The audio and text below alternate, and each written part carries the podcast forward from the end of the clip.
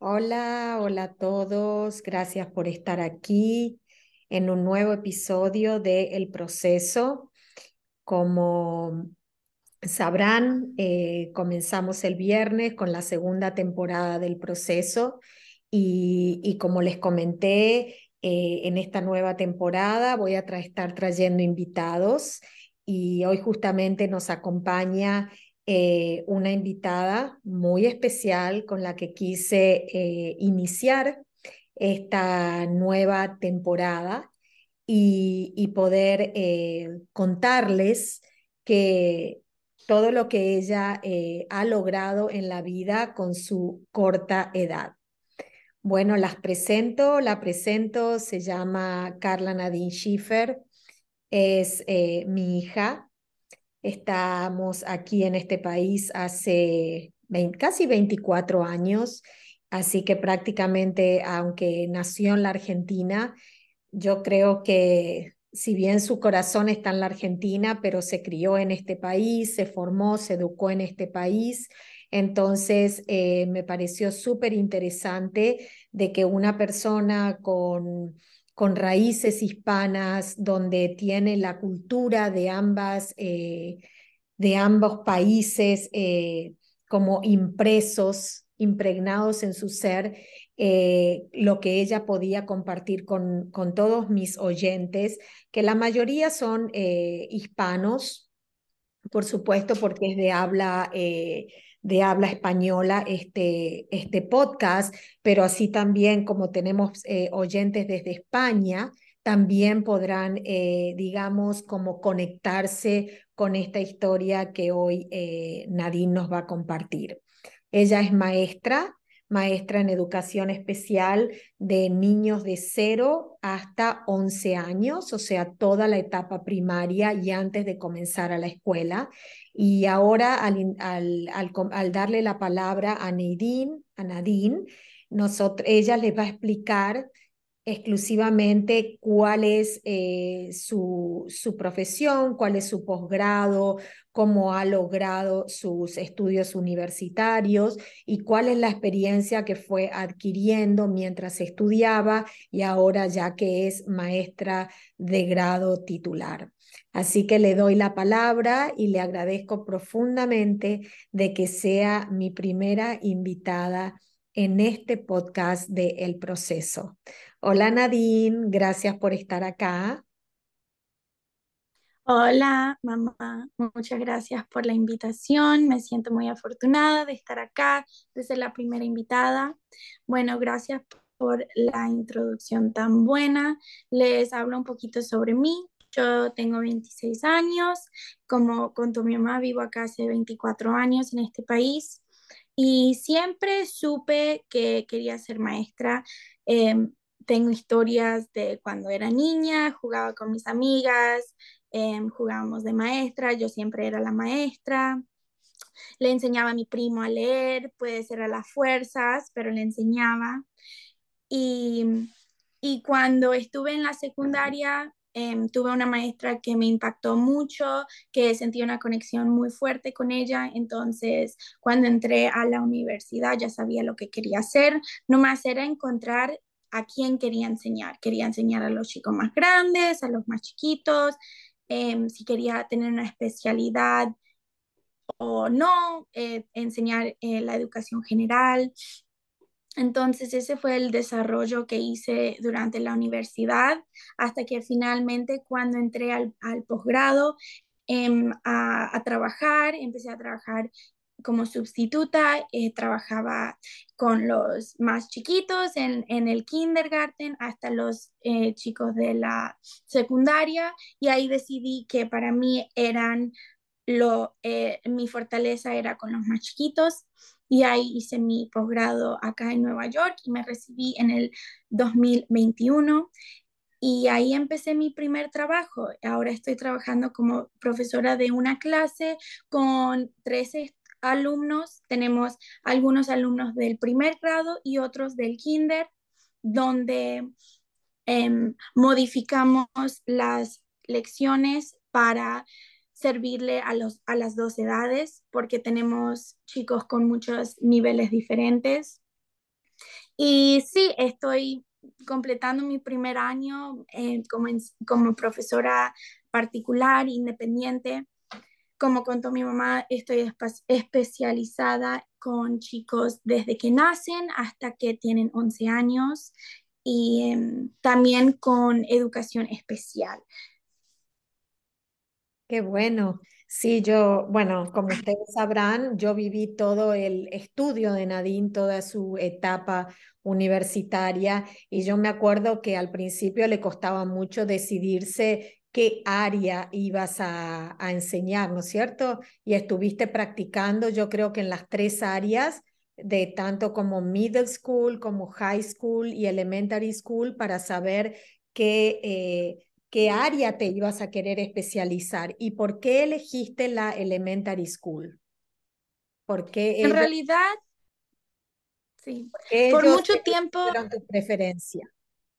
Exacto, por mucho tiempo eh, me gustaba mucho el middle school, donde serían los chicos de 11, 12, 13 años, 14 años, por ahí. Em, pero más y más que me metía en la primaria, decidí que realmente ahí era donde me sentía más conectada con los chicos y sentía que mi trabajo valía tanto y yo creo que el trabajo de todas las maestras de, todos los de las edades, en todos los niveles, es un trabajo súper valioso y sin ellas y ellos no, no podemos vivir. Y, pero elegí em, los chicos de primaria, especialmente porque em, el por el crecimiento que hay en tan poco tiempo con los chicos de primaria. Em, ya saben los papás que nos están, los padres que nos están escuchando, de un mes al otro las capacidades que tienen los niños, desde que nacen hasta que tienen un año, cómo cambia lo que pueden hacer y, y lo que empiezan a hacer y que agarran de acá o de allá. Nosotros lo vemos mucho con mi sobrina, que recién acaba de cumplir em, un año, ah, está por cumplir dos años y em, la vemos siempre creciendo y las cosas que puede hacer. Entonces, era donde yo sentía que podía hacer un cambio muy grande con los chicos chiquitos que, que, respetan mucho y que lo único que quieren es aprender. Ellos aman la educación y lo ves desde que son chiquitos. Los chicos ven el, el camión escolar y dicen, ay, yo me quiero subir al school bus, yo quiero ir a la escuela. Su juguete favorito es la mochila, quieren llevarla por todos lados. Es algo muy, eh, muy exciting para los chicos entonces, cuando empiecen en la, en la, en la primaria y entran a kindergarten, los tenés en un momento que la educación es lo máximo para ellos. Entonces, es realmente en ese momento que podés determinar el futuro del chico o de la, de la nena. Em, si vos le, le das trabajos que le, les ponen contentos, que aprenden, que se sienten bien, que se sienten confiados en sus poderes, de sus capacidades. Em, eso crea un, una felicidad con la educación donde los chicos van a la escuela y se sienten felices de estar ahí, porque aprender es súper poderoso, aprendizaje es una de las cosas más importantes que tenemos, eh, el poder que tenemos como humanos, y cuando empezás a aprender ya no quieres parar, eh, quieres seguir aprendiendo esto, lo otro, y es algo que desde chico tenés que alimentar en tu, en tu cerebro, en tus sentimientos, entonces por eso elegí a los más chiquitos. Sí, y yo ahora te cuento una anécdota que es tuya, de cuando eras chiquitita, que cuando iba a empezar la escuela, eh, como un mes antes o más, más, quizás un mes y medio antes, vos ya querías que nosotros vayamos a comprar las cosas para el primer día de escuela y ya querías tener tu mochila y la tenías toda armada y preparada y todavía faltaba como un mes para la escuela, pero era esa ansiedad que tenías y esa alegría de ver la mochila y esperar ese primer día de clase. Sí, eh, aprender siempre es una es algo que nosotros lo damos como un logro, cualquier cosita que vamos aprendiendo, y no solamente como niños, también como, como adultos, como adolescentes, cualquier cosa que aprendemos, sentimos que, wow, sí, lo pude hacer, lo he logrado.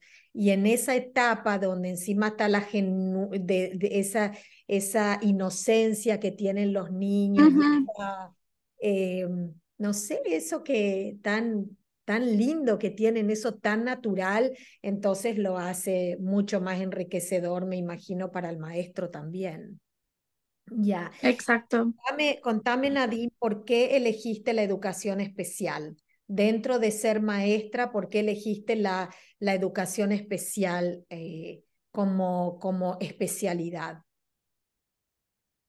Sí, siento que hay mucho estigma contra la educación especial y las necesidades de los diferentes niños y en realidad yo entrando al posgrado no sabía mucho sobre el tema, lo, lo puedo admitir, fue, fui muy ignorante sobre el tema y empecé porque hay eh, requerimientos que todas las maestras tienen que tener una o dos clases sobre educación especial, especialmente porque en este país, puede ser que sean otros países también, pero las generaciones que están llegando a empezar la escuela ahora son hay mucho más números de chicos que tienen alguna necesidad particular que no tienen otros niños y esos números crecen y crecen y crecen cada año, porque hay más padres que están prestando atención a, la a las diferencias que les muestran sus niños.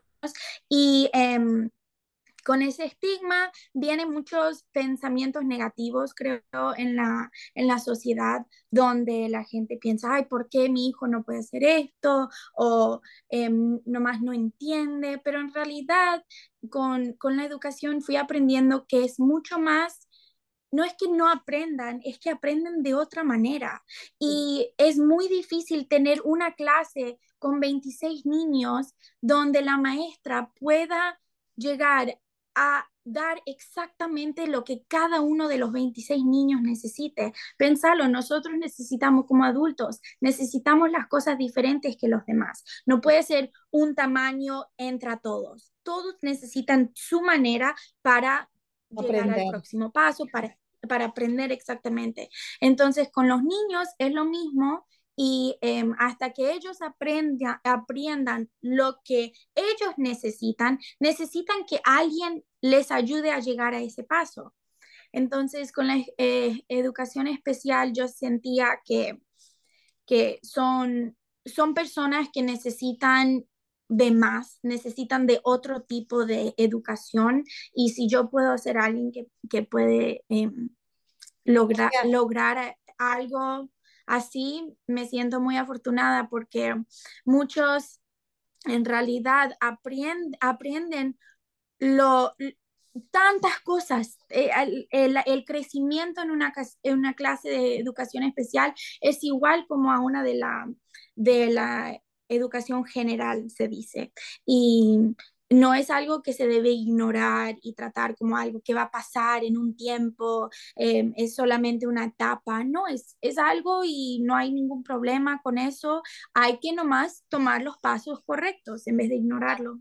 O sea, sería otro tipo de estrategias que se utilizan para enseñar lo mismo que está aprendiendo otro estudiante. Exactamente, exactamente. Hay chicos que cuando aprenden matemáticas le funciona re bien en el cerebro o en el papel 5 más 6, lo hacen así, le escriben y ya lo saben. Otros necesitan em, bloquecitos o legos o lo que sea, agarran 5, agarran 6 y cuentan y ven y lo sienten, sienten esa, eh, hay diferentes maneras de aprender y eso es algo que se habla mucho. Algunos aprenden por ver, otros por escuchar, otros por tocar, otros por hacer. Hay esas, esas eh, maneras de aprender son reconocidas por todos los, los que educan en el mundo, que hablan de educación y igual como se habla, hay, hay, chicos que necesitan poder tocar las cosas o su estrategia para lograr la misma respuesta. 5 más 6 siempre será 11, aunque lo escribas o que lo cuentes o como sea. Y eso pasa lo mismo también con respecto a, a lo que yo me dedico, porque, por ejemplo, la persona que viene a hacer terapia, a solucionar un problema, un miedo que está, que está teniendo o algún síntoma que está sintiendo, a lo mejor con una persona va a funcionar bien una metodología holística y con otra persona va a funcionar otra metodología holística que llegarán al mismo resultado. Pero por eso yo también digo que, mis, que mi metodología, mis terapias son personalizadas porque cada uno va a tener su forma y su manera de llegar al resultado. Pero lo bueno es que con el tiempo eso, eso lo ha detectado la educación y ha podido diferenciar y darse cuenta de, de esa necesidad que tienen los niños y empezar justamente a agruparlo de acuerdo a sus a, sus maneras de aprender, porque a veces los metían todos en las mismas clases, a mí no, a nosotros nos han metido a todos en las mismas clases y bueno, algunos quedaban colgados, otros repetían el año, pero yo veo una diferencia que, por ejemplo, no sé si todavía en Argentina se sigue haciendo eso de repetir los grados, pero acá no veo que se repitan los grados, ¿no es cierto? Em, no es tan común. Es lo, las escuelas hacen lo posible para que los chicos sigan en su en los pasos que tienen que seguir, porque también es importante que un chico de 6 años, 7 años, 8 años esté con otros chicos de su edad. Es muy em, importante por el desarrollo y por, y por la educación estar con chicos que, que comparten la misma edad con vos. Entonces, las escuelas hacen... Y por su relación social también, ¿no? Mm. Exacto. Entonces, em, hacen lo posible para no tener que em, que los chicos repitan los, los, grados, pero sí pasa, obvio, porque hay casos, por ejemplo, donde un chico viene en marzo, se muda acá desde otro país y empiezan en el primer grado y no, en tres meses no pueden aprender lo que necesitan, todo lo de un año que necesitan para entrar al próximo grado. Entonces, en casos así, obvio, van a ser lo que más eh, beneficie a la educación del niño, pero pero hay muchos programas ahora que los papás están, em, les, les, repiten los de la escuela que usen estos programas. Si las escuelas ofrecen servicios de del lenguaje, si, si, tu, si tu niño necesita ayuda en expresarse o en entender las cosas que le dicen, em, hay servicios en la escuela donde te ayudan, o em, con... Em, vendrían a ser grupos de apoyo, ¿no? Vendrían a ser grupos de apoyo. Exactamente. Exactamente, donde la escuela te lo ofrece y em, hay muchas, es muy, no es algo complicado tener que entrar y es algo que está incluido en lo que uno paga en impuestos, que está ya puesto en la escuela, no es un cargo extra y lo único que hace es ayudar al niño. Em, entonces, siempre como maestras estamos em, hablando y sugiriendo a los padres de que metan a los niños en estos programas si sienten que se necesitan y si en dos años ya no lo necesitas, salís del programa y nunca hay ningún problema con eso. Es, es, lo único que quieren es que los chicos puedan hacer todo lo que tienen que hacer. Exacto, digamos como nivelarlos, nivelarlos para que no importa la, la, estrategia que usaron para aprender lo mismo, pero que lleguen a un momento de que puedan estar todos nivelados para ir, para ir seguir. Exacto porque hay muchas pruebas que dicen que si por el, si hasta cuando los niños están en el segundo, segundo grado, entonces ocho años más o menos, aún no han aprendido a leer, se, el, el, la diferencia de los que sí aprendieron a leer y cómo siguen creciendo y creciendo como lectores, em, los que no llegaron a ese punto hasta los ocho años siguen bajando y bajando y bajando más. La, la diferencia entre los que saben y Sí, exactamente. Entonces es muy importante desde el principio encontrar lo que necesitan los chicos y, dar, y darle esa educación para que nunca llegue a ese punto donde uno siente que no puede salir. Y ahora que justamente hablaste de eso, ¿Qué podrías aconsejar vos a los padres que están escuchando en este momento el podcast acerca de la estimulación que es tan importante hacer desde que los niños nacen y que está tan, tan eh, estimulada en este país? Que yo les quiero contar así rápidamente antes de que Nadine pase a hablar otra vez, es que nosotros, por ejemplo, venimos, quizás cambiaron ahora las cosas en Argentina, pero cuando mis dos hijos, Nadine y su hermano Axel, nacieron y estuvieron en la escuela en Argentina, Nadine no, pero Axel sí, fue hasta el séptimo, hasta el segundo grado, eh, no se estimulaba la lectura como se estimula acá. Nosotros no teníamos esa costumbre de acostarnos con los niños y leerle libros, no. Yo un poco lo veía porque en mi casa mi mamá es asidua a la lectura, la ama, entonces estaba como acostumbrada a ver libros en la casa de mi mamá, en mi casa, entonces tenía una cierta eh, familiaridad con la lectura, pero en realidad no, no es algo que está estimulado. Entonces, eh, me gustaría saber qué le podrías aconsejar a los padres, que casi todos somos de culturas hispanas, que en nuestros países no está tan promovido, qué le podrías aconsejar a ellos para que los niños entren más preparados a la escuela, para que puedan tener más éxito en el aprendizaje. Sí, es una pregunta muy buena porque siento que uno no, uno no sabe lo que necesita cuando los chicos entran a, la escuela y, y, no es solo hacer cosas cuando ya empezaron a la, escuela, a la escuela, es estimularlos antes de que lleguen ahí. Apenas nazcan, ya puedes empezar.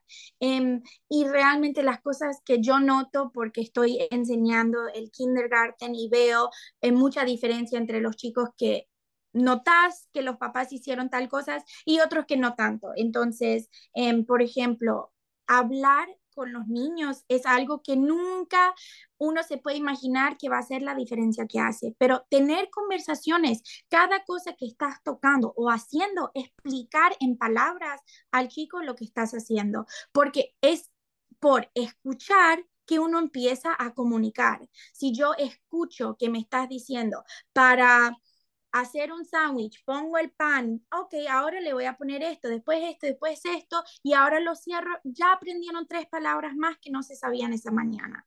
Aprenden palabras y con eso saben comunicar lo que necesitan, porque al final del día es lo que todos los padres y maestras y cualquier persona que está con niños quiere, es que el niño pueda decirte exactamente cómo siente, cómo lo que necesita, con que necesita ayuda, que le duele. Entonces, tener esas conversaciones y no tener, y no es siempre hablar con los niños, ay, qué lindo. Querés tener conversaciones reales, algo que le dirías a cualquier otra persona con más detalle, se lo decís al niño. También antes usaba mucho hablarle, ay, el nene, el bebé, y uno hasta modificaba la voz y ponía hasta uno voz de bebé para hablarles. Y yo me di cuenta que con el tiempo eso ha cambiado y ahora lo veo con, con mi nieta, con tu sobrina, eh, que los padres le hablan completamente normal, como si fuera una persona que también se está expresando con ellos normalmente. Y vemos con los poquitos añitos que tiene la cantidad de palabras que ya ella, ella se llama mi nietita, la sobrina de Nadine, eh, ella está repitiendo. Por eso he notado que los padres ya le hablan con el mismo tono de voz que le podés hablar, por supuesto, con los términos para que un niño los entienda, pero con un tono de voz normal, no, ay, ay, ay, ay, ay, todas esas cosas no se utilizan más. Sí, y, y ahí vas a notar también que ah, empiezan a decir más palabras y empiezan a entender más cosas que le estás pidiendo. Ahora le puedes decir, agarrar el teléfono y pasámelo, por favor. Son dos instrucciones, no es solo agarrar el teléfono, es agarrar y pasámelo. Y está entendiendo que son dos pasos lo que tiene que tomar. Y eso es algo que se nota mucho en la escuela. Por ejemplo, cuando los niños tienen que hacer trabajo independiente, le decís, primero vas a hacer tal cosa y después vas a hacer tal cosa. Porque la maestra tiene que dar a los niños tiempo para hacer cosas solos. Tenés que em, alimentar esa independencia em, por su bien y por el bien de la maestra para poder enseñar lo máximo posible. Porque si es siempre paso por paso, yo lo hago, vos lo haces, yo lo hago, vos lo haces, todo tardaría tres horas y nunca terminarías. Pero de poder entender dos pasos o tres pasos es un, es un, es un skill no sé, es que, ah, que ah, es muy... Es una destreza, es un, una destreza que tiene el niño muy importante porque les, les da esa independencia que necesitan. Los chicos, no, como, como cuando empiezan el, el pre-K o el jardín, Em, necesitan poder usar el baño. No pueden, en este país, por ejemplo, no puedes ir al campamento de verano o entrar a pre-K si no sabes usar el baño solo. Es esa independencia porque la maestra tiene que estar con los niños, no puede estar entrando al baño cada vez que uno tiene que entrar y es esa misma independencia tiene que pasar por otras partes. Ponerte el jacket, la, la campera, la chaqueta solo, Em, eventualmente atarte los zapatos. Eso es algo que cuesta un poquito más porque tenés que usar bien los puntitos de los dedos, pero esa independencia después pasa a otras cosas. Los chicos pueden eh, cumplir trabajos ellos mismos. Es algo que en la escuela, en la clase mía, por ejemplo, eh, los chicos aman que todos tienen un trabajo y cada semana cambian su trabajo. Uno está encargado de llevar em, las cartas a la oficina, otro está encargado de limpiar la mesa de atrás cuando termina el día y ellos quieren esos trabajos. O y sea, como tener responsabilidades. Exactamente, tienen las responsabilidades en la clase, además de sus responsabilidades personales como mantener sus cosas en su mesa y sacar esto y esto y lo otro, pero también tienen responsabilidades que benefician a toda la clase, no solamente a ellos. Y con esa responsabilidad, ellos necesitan independencia. Si yo, si yo necesito que todos estén haciendo su trabajo porque les, les alimenta a ellos mismos, no, los, que no, los que no saben seguir dos instrucciones o los que no pueden hacer algo sin, sin ayuda, les cuesta y después ellos se sienten mal porque no tienen un, un trabajo, lo que sea. Claro, y se sienten como que, como le dicen acá, left behind. Exactamente. Como que ellos ven que sus compañeritos están avanzando en alguna tarea o en alguna responsabilidad y ellos se quedan entonces un poquito más atrasados. Entonces vos en ese aspecto, ¿no podrías recomendar, por ejemplo, a los padres que si bien la tarea de los maestros es primordial mientras ellos están en la escuela, que, pero que también es importante que los padres, aunque sean responsabilidades muy pequeñas o algo, también le den una responsabilidad en la casa para que ellos puedan empezar a crear esa conexión, ¿no es cierto? Y definitivamente, y aunque la, y las responsabilidades pueden ser algo que en realidad simplemente le da beneficio a ellos. Por ejemplo, se tiene, eh, cuando terminan de sacarse los zapatos, ellos lo tienen que guardar. No dejarlos ahí y usted se lo guarda, porque es como que todo lo que hago, alguien se arregla, lo arregla, yo no lo tengo que arreglar. Y, y,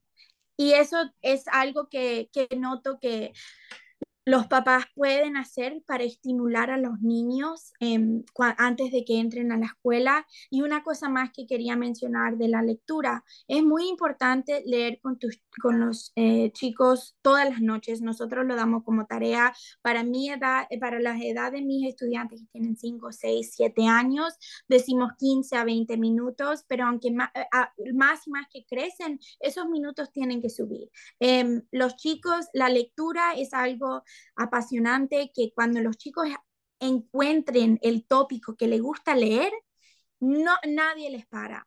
Hay chicos que descubren que el libro sobre dragones es, su, es lo que más aman en el mundo y te lee Exacto, te leen, te leen, te leen todos los libros con dragones y aman la lectura gracias a eso.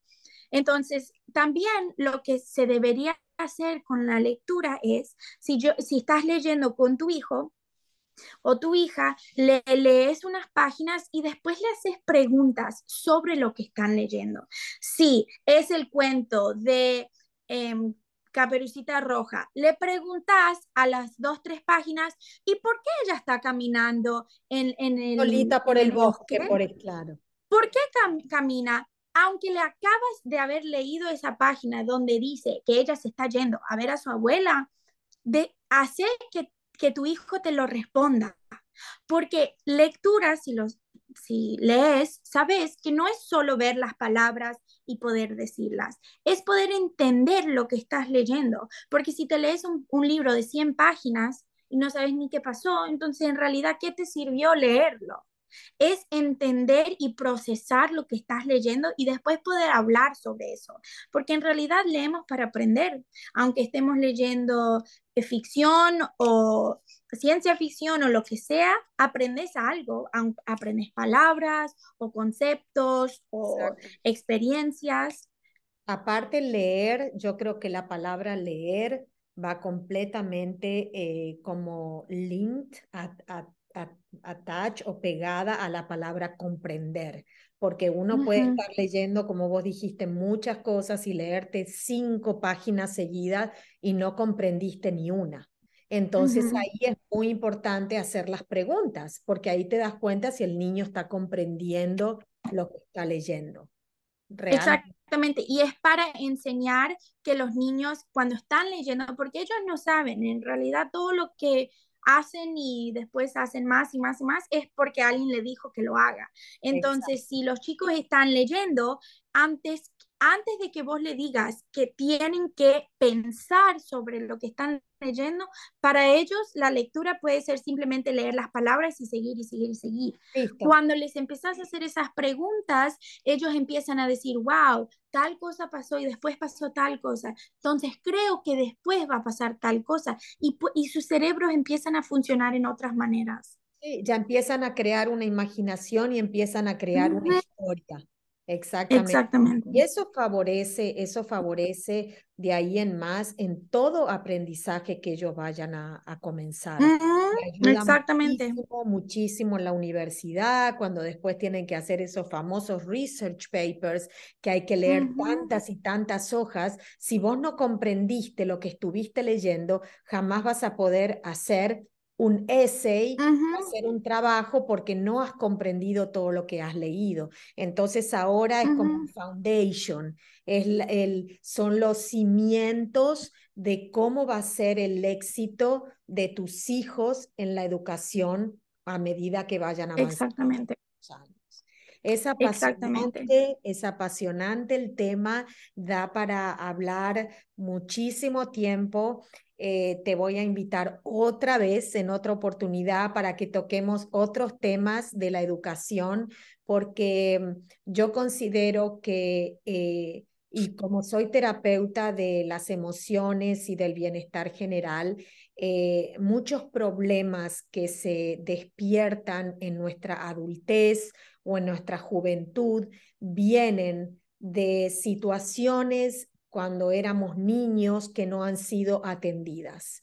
Entonces, cuanto más participe un padre, cuanto más participe una madre en la formación de ese niño, tanto académicamente como moralmente, como espiritualmente, ese niño igual va a tener problemas en el futuro porque vinimos a solucionar problemas en esta vida, pero ya se van a, enfrentar de otra manera porque los cimientos van a ser muchos más sólidos. Y van a tener los, los skills necesarios para saber solucionar problemas. Exacto, las herramientas, porque al final, cuando aprendemos matemática, aprendemos a resolver problemas, pero en realidad esas, esas técnicas las utilizamos para resolver nuestros problemas de vida. O sea, en realidad está todo conectado. Bueno, Nadine, te quiero agradecer muchísimo. Da para hablar muchísimo más, pero todos sabemos que tenemos un tiempo. Un tiempo de, episodios y bueno, yo de, realmente les quiero agradecer a todos los que han escuchado el episodio de hoy. Ojalá les haya sido útil, ojalá algo hayan podido sacar de provecho, que lo puedan realmente implementar en sus hogares, si, si son madres, si son padres o están pensando en formar una familia, que vayan teniendo estas cosas en cuenta o si son abuelos cómo pueden también ayudar a sus nietos leyéndoles cuando lo ven o estimulándolos con juegos, justamente con juegos que desarrollen el aprendizaje, que ese va a ser otro tema que podemos hablar en el próximo episodio cuando vengas a visitarnos. Y, eh, explicarle a los padres la importancia de ese tipo de, de juegos que estimulan el aprendizaje. Así que bueno. Definitivamente. Bueno, muchísimas gracias. Gracias a todos. Si quieren dejar un comentario, si quieren seguirnos, eh, con gusto pueden darnos sus ideas, sus opiniones acerca de, de qué más quisieran saber de la educación. Y estoy segurísima que Nadine no va a tener ningún problema en venir a compartirlo con nosotros. Seguro que sí. Muchas gracias por escuchar y por estar aquí y por invitarme.